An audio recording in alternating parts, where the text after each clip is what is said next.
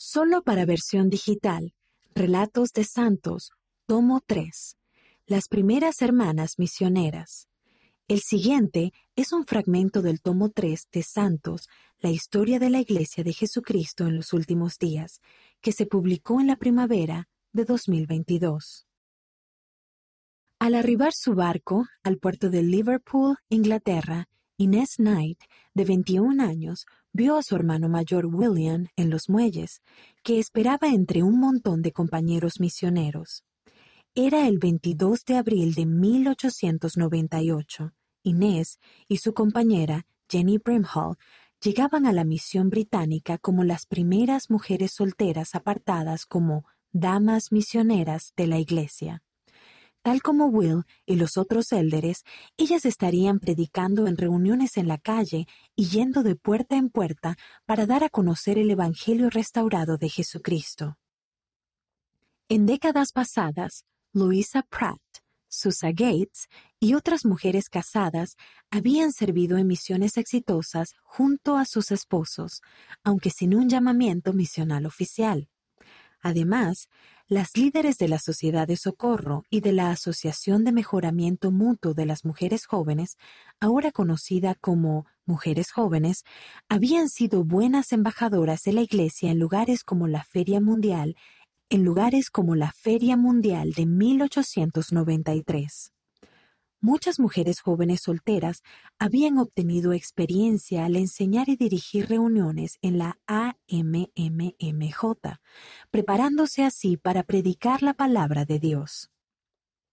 Después de reunirse con Will, Inés caminó con él y con Jenny hasta la oficina central de la misión, un edificio de cuatro pisos que los santos habían ocupado desde la década de 1850.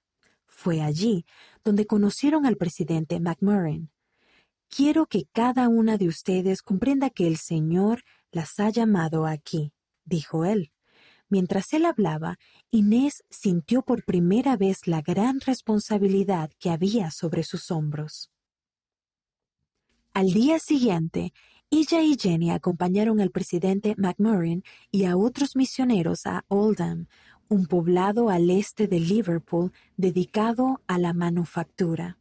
Por la tarde, formaron un círculo en una transitada esquina de una calle, ofrecieron una oración y cantaron himnos hasta que se formó una gran multitud a su alrededor. El presidente McMurrin anunció que al día siguiente se llevaría a cabo una reunión especial e invitó a todos a venir y escuchar predicar a mujeres mormonas de carne y hueso. Al escucharle decir eso, Inés se sintió enferma. La idea de hablar a una gran multitud la ponía nerviosa. Aun así, al estar entre misioneros con sus sombreros de seda y trajes negros, sintió que nunca había estado más orgullosa de ser una santo de los últimos días. La tarde siguiente, Inés temblaba mientras esperaba su turno para hablar.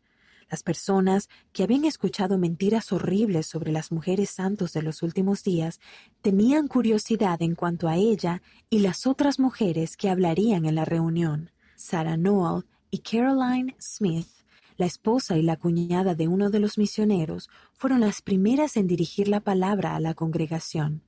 Después habló Inés, a pesar de su miedo, y se sorprendió por lo bien que lo hizo.